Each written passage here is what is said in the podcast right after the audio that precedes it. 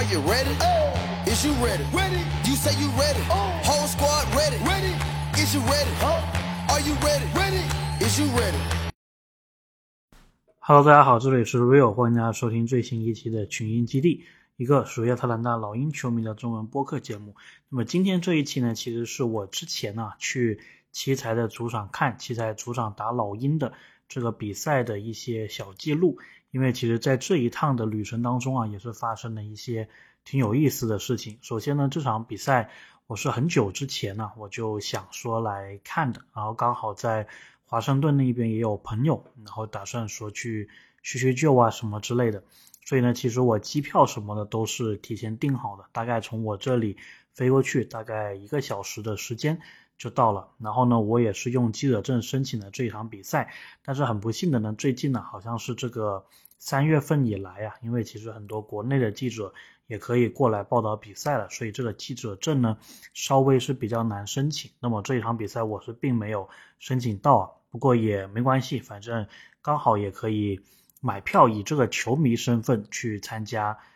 这个现场的这个感觉啊，因为如果你是用记者证的话，你是不能够跟这个球员合影啊、拿签名什么的。如果你是以买票作为球迷进场的话呢，就理所应当是可以干这些事情的。所以我整个下整个赛季下来啊，其实也很少这种机会。想着三月多，然后赛季可能快结束了，那么哎也 OK 啊，试一试。所以呢，我其实也就是买了一张奇才靠近。老鹰就是客队球迷通道、球员通道的，呃，左边那一侧的一个门票，价格的话呢，大概算上税是一百六十美金吧。然后我刚好呢，就是在这个球迷通道的，就是如果以老鹰球员的视角来看的话，是在他们的右边，然后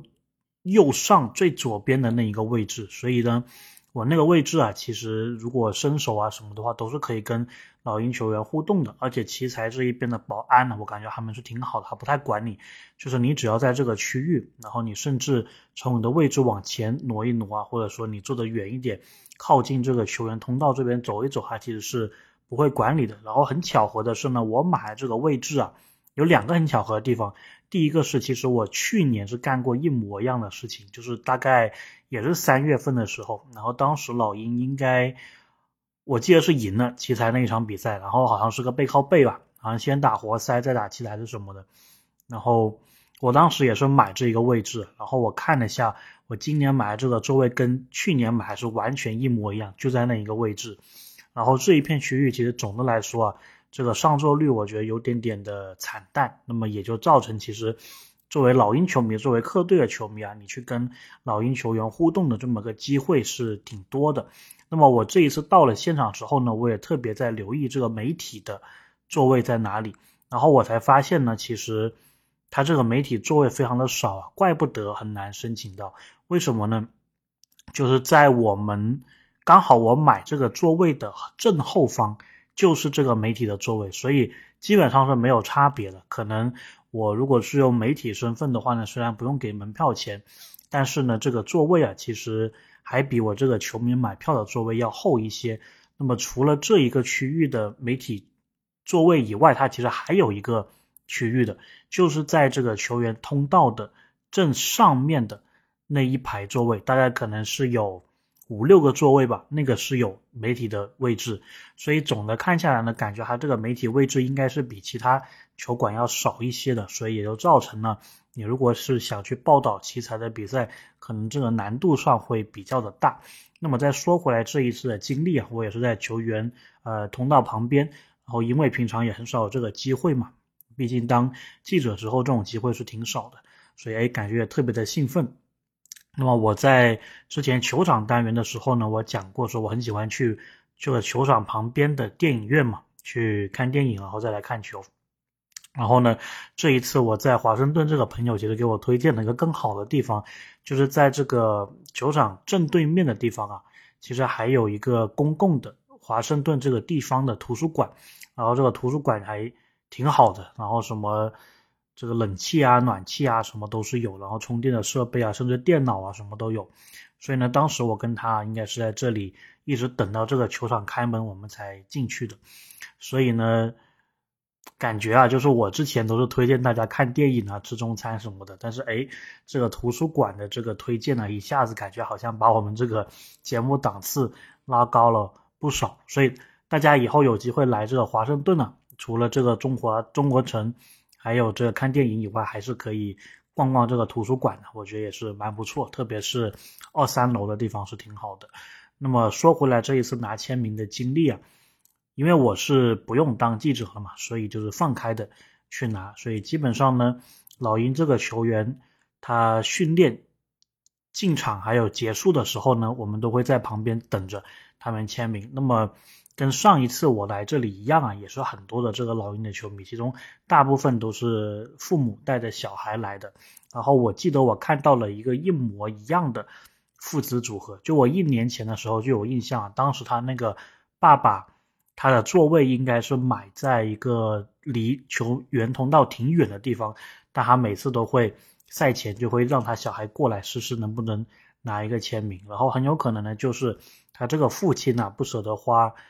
两个人的钱去买一个前排的座位，所以估计是给他孩子给他小孩是买了一个很好的位置，然后自己可能是在一个比较远一点的位置，然后我觉得这个这一幕啊也是蛮感人的，然后这个父子呢。这一次我记得他的这个小孩好像是也没拿到签名。我记得上次的时候他这个小孩也是没有啊，所以我觉得他应该是可以稍微再琢磨一下，因为其实很多时候小孩去拿签名还是比较好拿到的。下一次他们或许应该做一个这个小的海报什么的。所以呢，我就是在等老鹰球员这个进场热身，然后结束的时候去看看能不能拿到谁的签名。那么。我那一天呢，好像老鹰出来健身或者说锻炼的这个球员，好像只有博格丹。可能之前有些球员他们健身完然后走了，但是那个时候可能球馆还没有对外开放啊，所以我们拿不到签名。所以唯一在这个环节当中，我有可能拿到的就是博格丹的签名。那么博格丹其实也是预计好啊，他是要给球迷签名的，但是后来。应该是有一个人去找博格丹说，这个斯奈德教练想开一个内部的会议，然后所以博格丹他训练也没有结束，他就他就走了。然后在走的过程当中，他其实也是有点点这个愧疚的，而且跟我们都击掌了，然后就说 meeting meeting meeting，就说会议，然后没有办法，他就必须得回去了。那么赛前这个热身的环节呢，就只有跟博格丹的这一个互动，但是在开赛前呢，然后。我这一次还蛮蛮大胆的，我觉得，首先是一个是老鹰的这个菲尔茨啊，就是我们的 GM，然后他是有带他的小朋友，还有他小朋友的朋友吧，一起来华盛顿这一边玩的，因为老鹰是打两场比赛嘛，所以这期间他们估计也是有空去转一转，然后呢，他就是带着一堆小朋友，然后就是在那个球员通道那里列整齐了。然后就等老鹰球员进场的时候，就跟他们击掌拍照，有这么一个环节，还挺温馨的。那么这其中呢，还有科沃的小男孩，我晚点会讲到他。那么我自己是觉得，作为球迷的话，球员出场跟你击掌的这一个过程啊，特别是他们在这个赛前十五分钟热身时候出来的时候，这个是特别有感觉的，因为呢，感觉就好像是。对吧？我们把这个力量给一起带高球员这里面，那么有时半场啊结束的时候呢，球员他可能不是那么的情绪比较高涨，因为有时候他们会落后啊，或者他们想着下半场怎么办，或者说就觉得特别累，所以一般那个时候的互动呢是稍微差一点的。那么比赛结束的时候，如果赢球的话，互动会好一些；如果没有的话呢，可能大部分时候他们就是匆匆忙忙的离开这个球馆，甚至不会。就是跟球迷有任何的这个眼神也好啊，或者肢体上的接触可能都没有，所以呢，我当时啊看到这个菲尔茨，然后我也是想着说，哎，要不试一试拿他的签名吧。然后因为呢，其实之前有几个老鹰球员经过的时候，大家喊他们，他们都没什么反应。然后呢，这个菲尔茨一经过的时候，我就讲了一句。Landry，然后他估计又听到了。我觉得应该没有人会喊 Landry，或者说没有什么人知道菲尔兹，对吧？特别是在客场，如果是七彩球场的话，我估计很少球迷会知道菲尔兹的这个名字叫什么。所以我当初也是喊一个 Landry，然后他听到了，然后就过来给我签了一个名，然后旁边有一个人估计不知道兰那个那个菲尔兹是谁，那他看到他给我签名的时候，也把他的这个帽子拿出来，想拿他的签名，然后也拿到了。那么我说为什么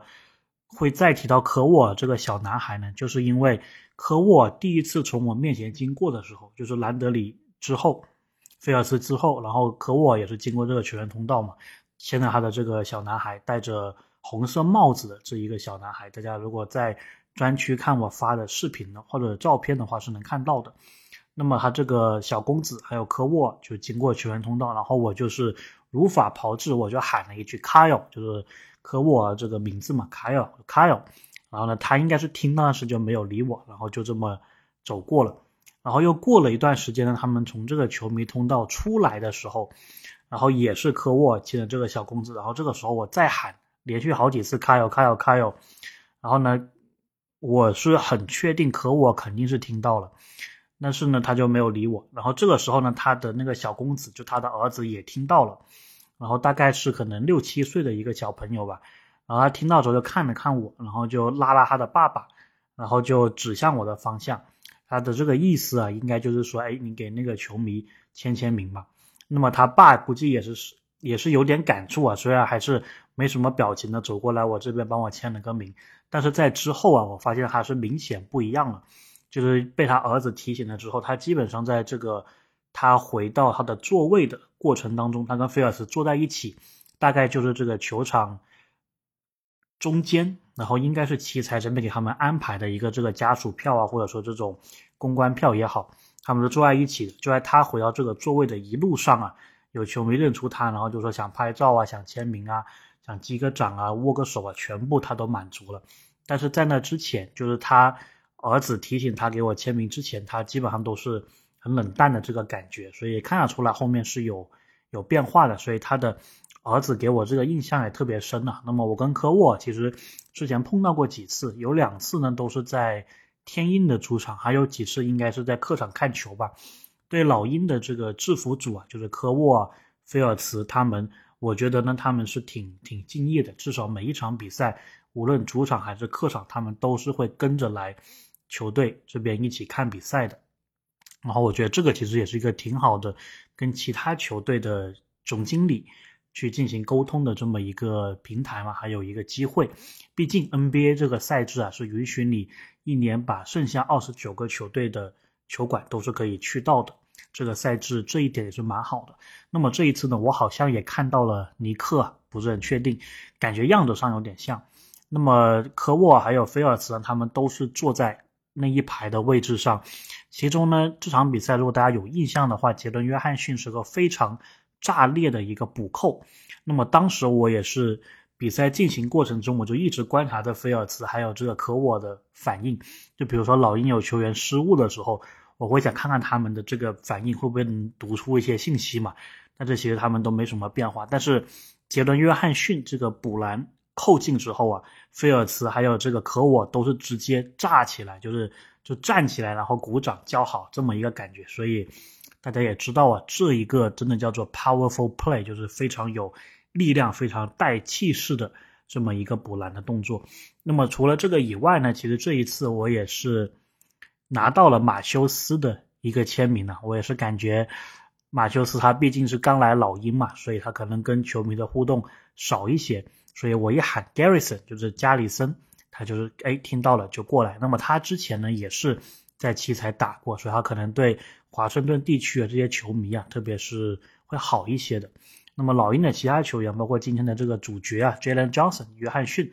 我喊他时他是没什么反应的。然后亨特也是一向都是没什么反应的。我还记得我一年前也是在这个位置喊他，也没什么反应。然后博格丹呢是会有反应的，然后会跟你击个掌啊，会什么的。然后柯林斯就是非常主动的，有时候感觉好像。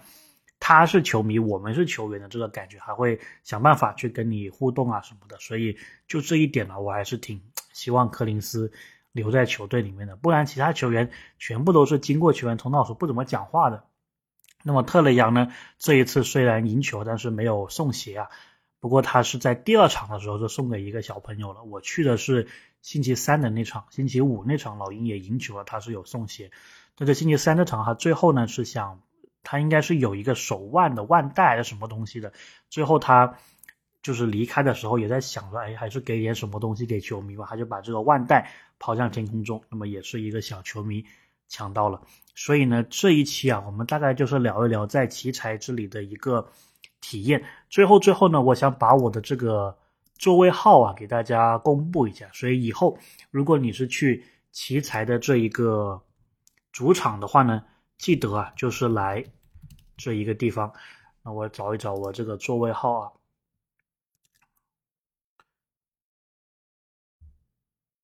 是这个 section box west，就 B O X W，这个 box 应该就是指着这个靠近球这个球员通道的这一个盒子，就这么一个区域。然后 west 就 W 应该是指在西边。然后我这个牌呢是 J J J，啊，挺好玩的，J J J 小贾伦的这个牌。然后位置是三十二号，所以这个三十二号是在最右边，也就是球员看过来的话呢是最左边。然后你是可以往下再买的，就这个追追追下面的那些牌就会离球员更近一些，但是应该也会更贵一些。我这一场呢是一百六十美金嘛，算上税，再往前好像每往前一排好像就是会贵个十来刀、二十来刀。最前最前的那个位置就是。这一个 box 区域里面最前的位置好像是要接近两百五十刀，也就是加上税可能三百刀。但是如果大家只去这么一场，想跟这个老鹰球员有很好的一个互动的话，我是挺推荐奇才这一个球场的。那么我记得之前我们专区也是有一位柯林斯的女球迷啊，每次老鹰来奇才比赛的时候，她都是会想办法跟柯林斯合照啊互动的。她也发过帖子，但是这一次。好像没有看到，或许是这个周三、周五时间是稍微不太好，是来市中心看球的。那么不管怎么说，我们这一期就讲这么多。大家如果想了解啊，这个到奇才的主场怎么样去接触客队的球员的话呢？诶，我们可以再慢慢的聊。那么我们就下期再见喽。